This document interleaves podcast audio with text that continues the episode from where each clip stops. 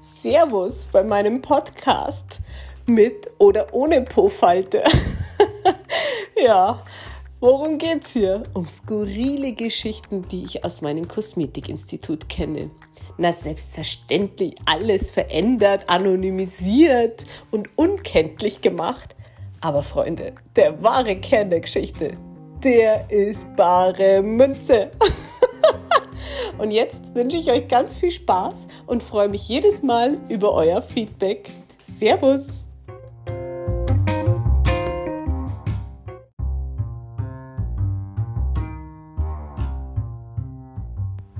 Ja, hallo! Ich glaube es kaum. Ich starte mit meiner ersten Folge und ich habe mir gedacht, wir reden heute übers Fremdgehen. Warum übers Fremdgehen?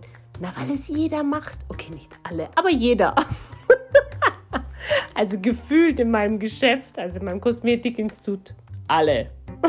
Früher oder später trifft es sie einfach. Und ich war auch mal ganz, ganz, ganz früher in der Illusion, man ist sich ewig treu, man bleibt sich treu. Und ach ja, nein. es wird fremdgegangen bis zum geht nicht mehr. Und am meisten diejenigen, von denen wir es überhaupt nicht erwarten. Und eins kann ich euch auch sagen, es gibt nicht mehr Männer, die fremdgehen oder Frauen, weil Freunde, es gehören immer zwei dazu. Klar, oder es gehören zwei, zwei Männer, zwei Frauen dazu, aber wir reden jetzt mal von Mann und Frau einfach, die fremdgehen. Zu den anderen Geschichten kommen wir irgendwann zu einem anderen Zeitpunkt. Na, auf jeden Fall fangen wir doch mit dem Buchstaben A an und erzählen von einer Andrea. Andrea ist eine langjährige Kundin von mir gewesen. Und Andrea ist sehr lebenslustig, ach, amüsant, intelligent und führt seit zehn Jahren eine Beziehung.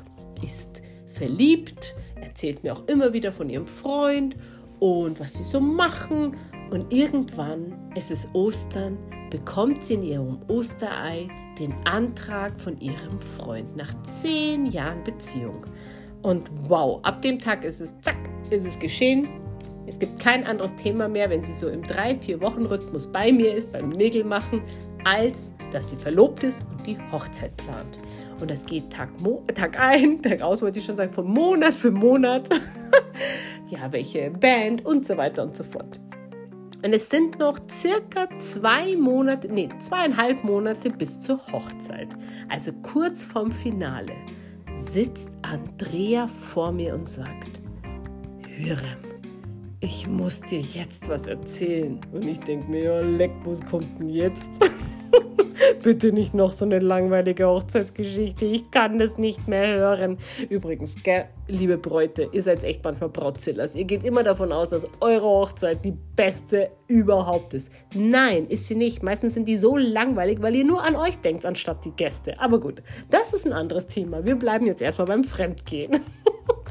also sagt Andrea zu mir folgendes. Ach, Jürgen, jetzt pass auf ich habe mich im Internet angemeldet. Sage ich, wie im Internet? Ja, grundsätzlich Internet oder was? Nee, nee, auf so einer Dating-Plattform. Sage ich, was? Ja, sag ich, warum? Du heiratest in gut zwei Monaten. Ja, vielleicht muss ich dir da was gestehen. Sag ich, wie, äh, lesbisch oder was? Nee, besser. Sag ich, okay. Ja, ich hatte mit meinem Freund jetzt schon seit vier Jahren keinen Sex mehr. Sag ich, bitte was? ihr seid verlobt, ihr heiratet in zweieinhalb Monaten, wie ihr habt keinen Sex gehabt. Ja, irgendwie geben wir uns nur noch maximal Bussis und das war's. Ja, und habt ihr da kein Interesse an mehr? Na, irgendwie nicht.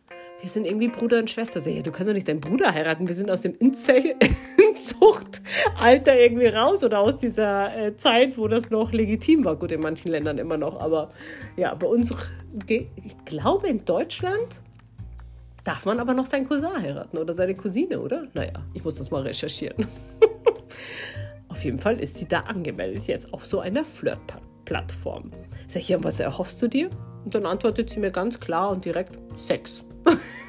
Sag ich, okay, willst du jetzt nochmal einfach Sex haben, äh, bevor du heiratest? Ja, ja, auf jeden Fall. Und danach, danach habe ich ja nur noch Sex mit meinem Mann und ich dachte mir, nee, so ganz ohne Libido-Befriedigung kann ich jetzt nicht in meine Ehe einsteigen. Ja, okay, passt schon dann viel Spaß. Ja, eine Woche vergeht und ich kriege eine WhatsApp von Andrea. Hürrem, ich hab's getan. Denke ich mir, äh, was hat sie nochmal getan? ja, daraufhin folgte eine etwas ausführlichere WhatsApp, in der sie mir natürlich erzählt hat, wo und wie, wen sie gedatet hat. Ja, und dann hat sie auf die Schnelle einfach mal im Auto mit dem Date gevögelt. sag ich, okay, herzlichen Glückwunsch. Es vergehen zwei Wochen, sie sitzt vor mir und sagt, ah, Hürrem, ich glaube, ich muss dir jetzt doch noch was sagen. Sag ich, ja, was ist denn jetzt noch? Du hast jetzt gevögelt und jetzt ist gut.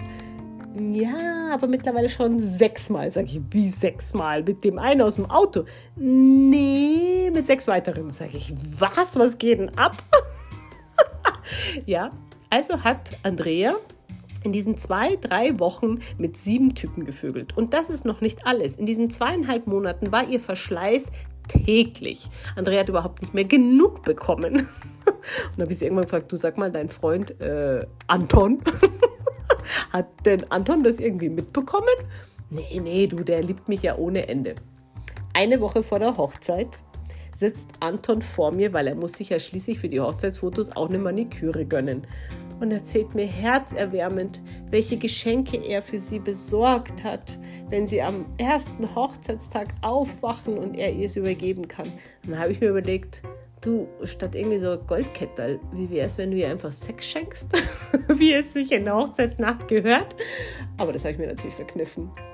Okay, es kommt der besagte Hochzeitstag.